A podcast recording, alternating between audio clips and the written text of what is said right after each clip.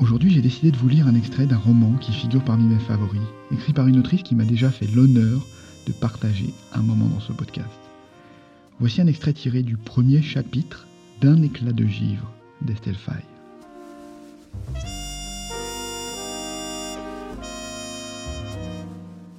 Plus loin, sur ma gauche, les ruines du Sacré-Cœur blanchissent sous la lune, à la façon d'un temple antique. J'attache la bride de mes sandales autour de mon poignet, je grimpe entre les ramures enchevêtrées jusqu'au monument éboulé. Comme quand j'étais môme avec Tess, il n'y a pas si longtemps. Les coupoles brisées évoquent la coquille d'un œuf gigantesque d'où aurait éclos quelques mythiques phénix. La lueur lunaire se love dans leur creux. Vers elles se tendent, comme vers un sanctuaire, les bras noirs et noueux des vignes. Je marque une pause là au sommet de la butte, m'appuie le dos contre un pan de mur. Ma respiration se calme. J'ai la gorge sèche et râpeuse. Nous sommes début juillet et la ville exhale un trop-plein de chaleur. Et Tess n'est pas venue. J'inspire une bouffée d'air tiède. Mon existence part à volo. Pour couronner le tout, j'ai déchiré ma robe. Pourtant, je suis bien.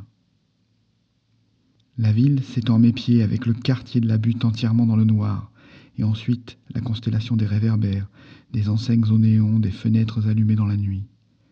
Au-delà, il n'y a rien, que des terres mortes, du sol sec et fissuré jusqu'au-delà de l'horizon. Un paysage lunaire, la désolation, les flamèches de gaz, le vide. La pierre du Sacré-Cœur est chaude contre mon dos.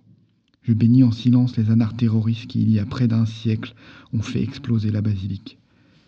Je remonte une bretelle de ma robe, la vigne bouge autour de moi. Des formes sombres émergent d'entre les cèpes comme si elles venaient d'être accouchées par les treilles. Des planteurs, les vignerons de Montmartre, gardiens autoproclamés de cette folie végétale.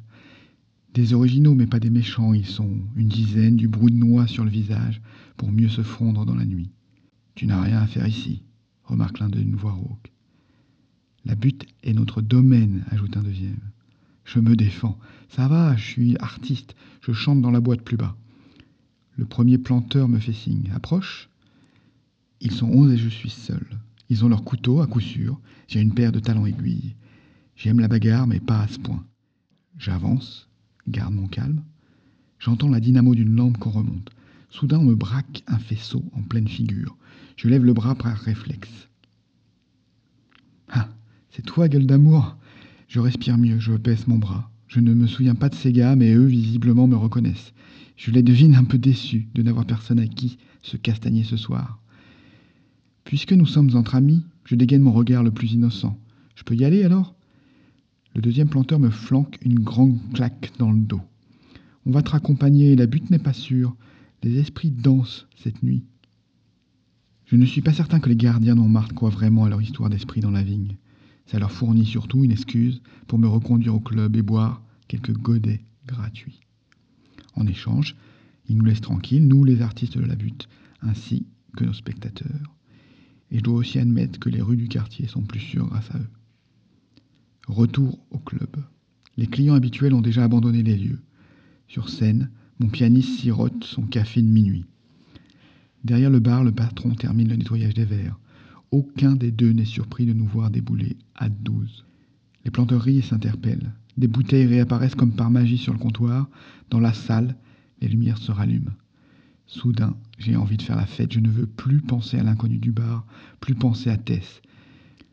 Je lance un musique. Les doigts de mon pianiste se raniment d'un coup, glissent avec célérité sur les touches. Un tempo rapide. Les planteurs approuvent, sifflent et battent du pied en cadence. Je me sers une rasade de tonique. Il y a un miroir au-dessus du bar, j'évite de me regarder dedans. Pas envie de constater la déchéance de mon maquillage.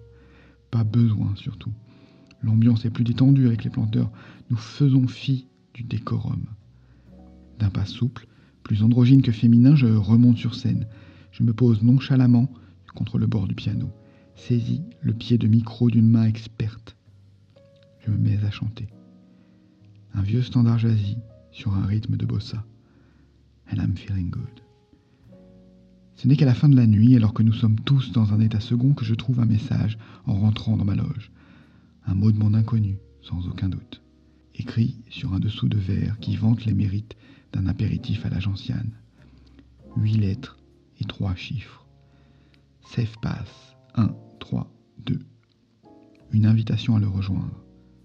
Je souris, je manque de vomir parce que j'ai un peu trop bu. De l'air frais me remettra d'aplomb. Voilà. Je m'appelle Ched, j'ai 23 ans. Nous sommes le 6 juillet 2267, seconde moitié du 23e siècle. Mon siècle.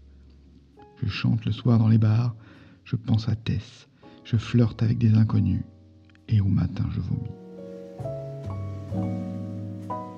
Voilà, j'espère que cette lecture vous a plu, qu'elle vous a donné envie d'écouter l'interview d'Estelle Faye, mais aussi et surtout de lire un éclat de givre. Rendez-vous la semaine prochaine pour un long podcast avec, pour inviter, Lloyd Cherry. En attendant, je vous souhaite une vie merveilleuse, remplie d'imaginaire.